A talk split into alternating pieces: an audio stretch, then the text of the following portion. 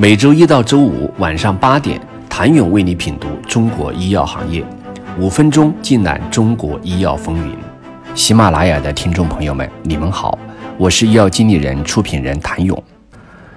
目前，我国共有四款生物药单抗类的类似药获批并上市销售，涉及至少五家企业的九个产品。国内生物药类似物市场硝烟四起，激战正酣。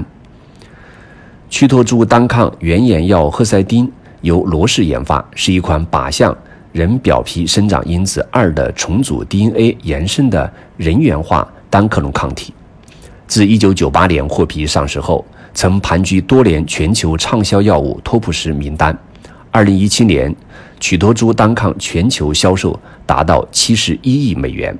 但顶峰之后专利到期。受生物类似药冲击，销售额呈下滑趋势。国内市场中，原研赫赛丁2017年的医保价格为7600元每瓶。2019年，经国家医保局再次谈判，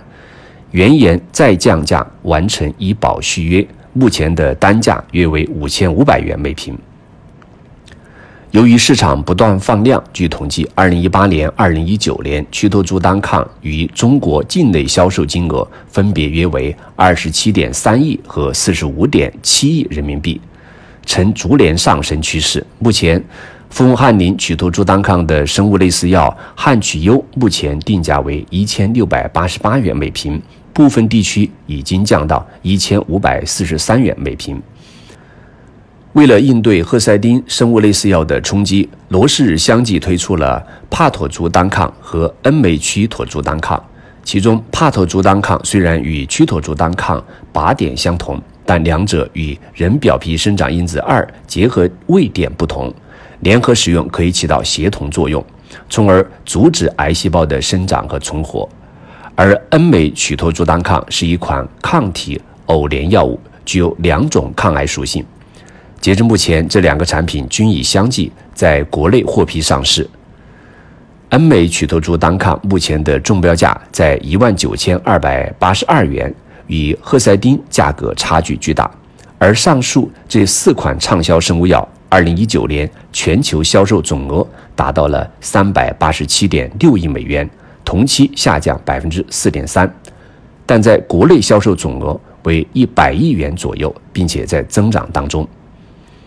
但无论是生物类似药还是原研药，在短期可见的日子里都面临集采风险。日前，国家医保局在对十三届全国人大三次会议第六四五零号建议的答复中，已经明确，正考虑生物类似药的相似性、企业产能和供应链的稳定性、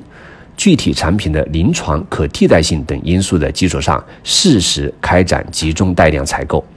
同时还明确了按通用名确定的医保目录以及对应的医保药品支付标准中，生物类似药和原研药品属于同通用名，理论上可以相互替换。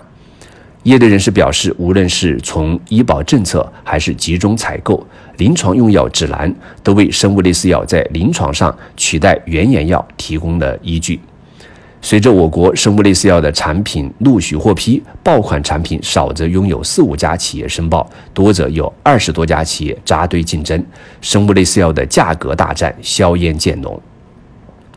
但富翁翰林 CEO 张文杰也表述了不同观点，他认为目前来看，过早集采可能会不利于行业发展，并称政策制定时应该要综合考虑到这些情况。